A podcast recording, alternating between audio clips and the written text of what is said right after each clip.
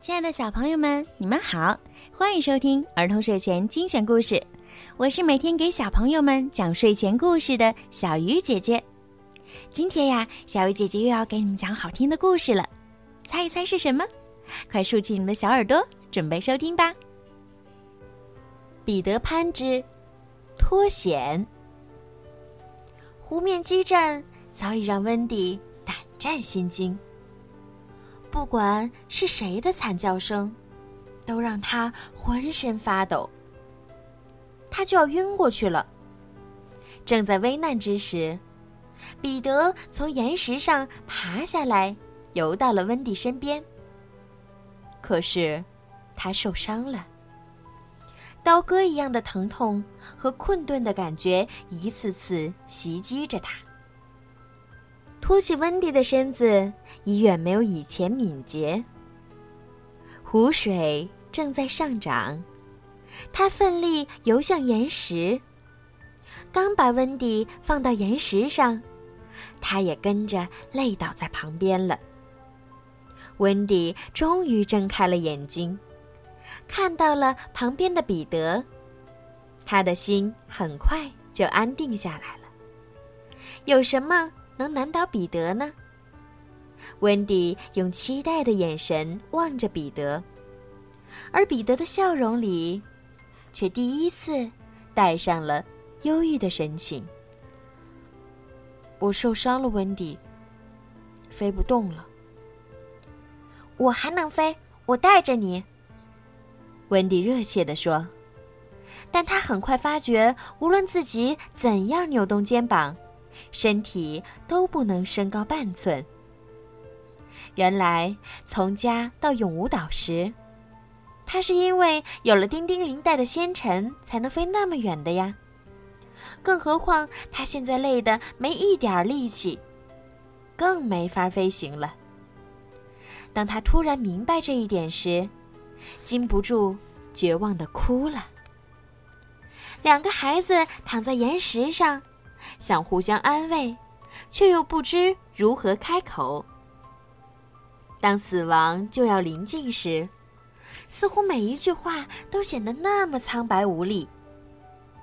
他们用手捂住了眼睛，既不想看到越来越高的湖水，更不想看到正向他们走来的死神的身影。有一个东西轻轻碰了一下彼得的肩膀。他一瞥，那只是一只风筝，麦克做的。彼得突然抓住风筝的尾巴，激动地叫道：“温蒂，有救了！风筝可以带你走。”温蒂眼中一亮：“太好了，我们可以一起飞回去了。”但彼得只把风筝尾巴系到他身上，拼命推他离开。温蒂死活不肯。他急得哭起来：“你不走，我也不走。你都受伤了，我一定要把你带回去。如果他带不动两个人，那我们就抽签儿，抽到谁，谁去搬救兵。”彼得，也包括所有的男孩子们，最不喜欢关键时刻啰啰嗦嗦了。这种时候，正需要他们挺身而出。若不能保护一个女孩子，那简直就是他们的奇耻大辱。温迪依旧抱着彼得不肯离开，彼得用劲儿一推，温迪晃晃悠悠地离开了岩石。彼得站在岩石上，望着远去的温迪，在心底默默告别：“再见，温迪，再见，孩子们。”他脚下的岩石只剩下一小块露出水面，而周围的湖水正一阵阵涌过来。彼得不害怕吗？当然会的，他也只是一个孩子啊。夜深了，人鱼一个个潜入湖底，回到寝宫。彼得听到他们房间门上的小铃发出的叮当声，他知道。现在整个礁湖，就剩下他一个了。湖水已慢慢填起了彼得的脚，接着就是小腿。彼得已经不那么激动伤心了，也许马上就能到另一个世界，还会有另一种快乐的生活在等着他呢。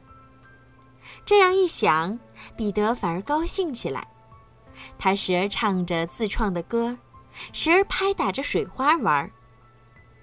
一个白色的纸片正在向这边飘过来。深夜的湖面居然又见到一个活动的东西。彼得饶有兴致地观察起来。等待是很无聊的，在看到这个纸片之前，只有岩石上一小块木板和上面挂着的一顶帽子能让彼得打发一点时间。其实这几样东西，孩子们早就司空见惯了。木板儿是海盗钉在上面用来标志财宝位置的。那堆金光闪闪的宝藏早已被孩子们发现而玩腻了。帽子是斯塔奇的，防水、宽帽檐的那种，彼得才不愿碰它呢。但这两样东西后来却产生了重大作用。飘动的纸片儿，无疑是无聊等待中一样新鲜的东西。彼得大声地对他说着话，一个人笑着玩着，但他马上停下来，自言自语道：“咦，好奇怪，你为什么能逆着水浪前进呢？瞧，你好几次都差点儿被浪淹到了。而奇怪的是，纸片儿还是顽强的。”战胜了一个又一个浪花，向他这边飘过来。彼得不禁鼓起掌来。彼得等纸片飘近，才发觉那是一只永无鸟，正是先前胡克他们看到的那只。它拥着落到水里的巢，以翅膀当桨，奋力向彼得划过来。还未靠近岩石。永无鸟就大声叫起来，叽叽喳喳，又用爪子指它的巢，仿佛很急迫。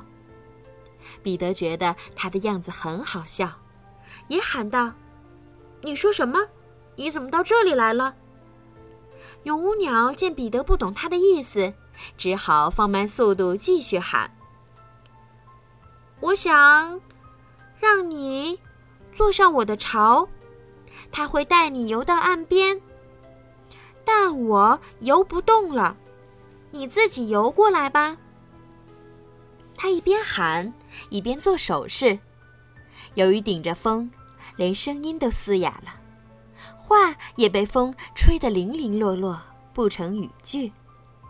彼得大笑起来，也放慢速度喊道：“你叫嚷些什么？你的巢？”到这里来干什么？永无鸟可不是好脾气的鸟，无法交流的局面让他非常气恼，恨不得一走了之。不过，既然他已下定决心来救人，最终还是自己努力把巢推到岩石旁。在彼得抓住巢的同时，他一下子飞到了空中。彼得突然明白永无鸟的意思了，他紧紧抓住鸟巢，仰头朝它致谢，而鸟正绕着它在空中盘旋。彼得知道，因为巢里还有两只白色的蛋，他不得已舍弃了自己的孩子，所以悲伤的久久不肯飞走。但彼得也绝不是忘恩的人，他小心地捧着两只蛋。